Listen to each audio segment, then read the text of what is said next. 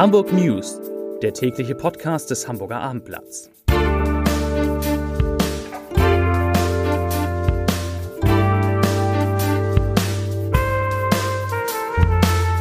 Hallo und herzlich willkommen.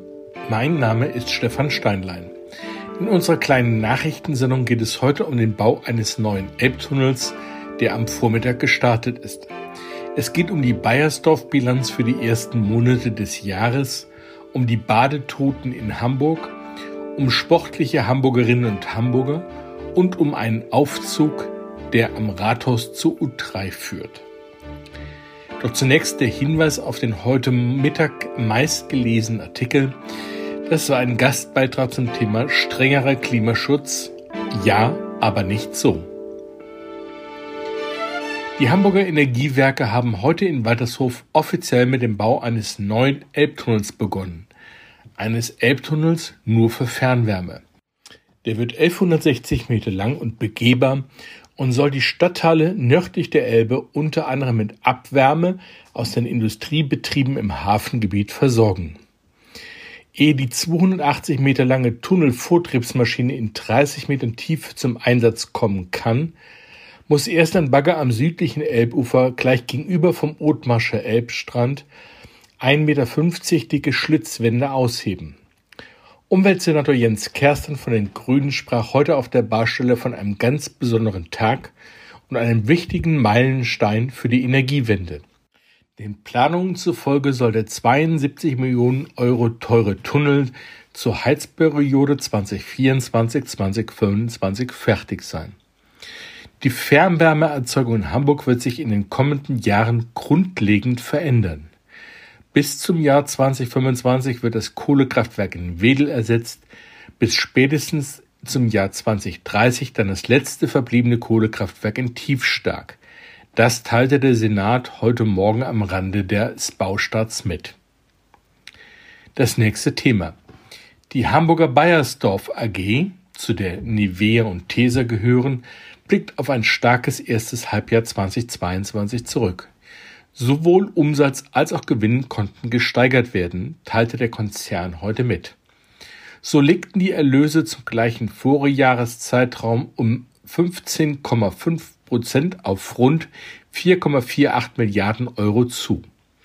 Das Ergebnis vor Steuern, also EBIT, stieg um 23,4 Prozent auf 697 Millionen Euro. Bayersdorf berichtet neben der hohen Nachfrage der Konsumenten allerdings auch von gestiegenen Rohstoff- und Transportkosten. 2022 sei bisher ein erfolgreiches Jahr gewesen, hieß es heute Vormittag. Allerdings erwartet man im zweiten Halbjahr zusätzlichen Gegenwind durch wirtschaftliche und politische Spannungen. In Hamburg sind von Januar bis Juli vier Menschen ertrunken. Das sind drei weniger als in den ersten sieben Monaten des Vorjahres. Diese Zahlen nannte heute Mittag die DLRG, also die Deutsche Lebensrettungsgesellschaft. Hingegen stieg die Zahl der Badetoten bundesweit um 15 auf mindestens 199. Die meisten Badeunfälle ereigneten sich laut DLRG im Binnenland an meist unbewachten Gewässern. An der Nord- und in der Ostsee seien bis Juli vier Schwimmer ertrunken, hieß es. Gerade erst gebaut und schon wieder außer Betrieb. Für Restarbeiten nach der abgeschlossenen Sanierung der U3-Haltestelle am Hamburger Rathaus wird ein Aufzug für zwei Wochen außer Betrieb genommen. Die Baustelle vor dem sogenannten Versmannshaus müsse zurückgebaut werden, teilte die Hochbahn heute mit. Deshalb sei vom 8. bis zum 21. August ein barrierefreier Zugang zum Aufzug vor dem Versmannhaus nicht möglich. Hamburgerinnen und Hamburger bewegen sich in ihrer Freizeit offenbar besonders viel. Das ist das Ergebnis einer Studie der Universität. Im vom Senat veröffentlichten Hamburger Bewegungsbericht heißt es, dass die Stadt mit, Zitat, 16,5 Fitness- und Gesundheitsstudios pro 100.000 Einwohnerinnen und Einwohnern die höchste Dichte von Fitness- und Gesundheitsanlagen im bundesweiten Vergleich aufweise. Innen- und Sportsenator Andi Grote freut das Ergebnis.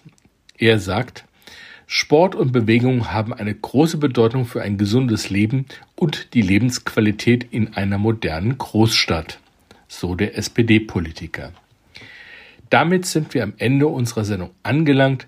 Ich danke Ihnen für Ihre Aufmerksamkeit und wünsche Ihnen einen schönen Abend. Tschüss.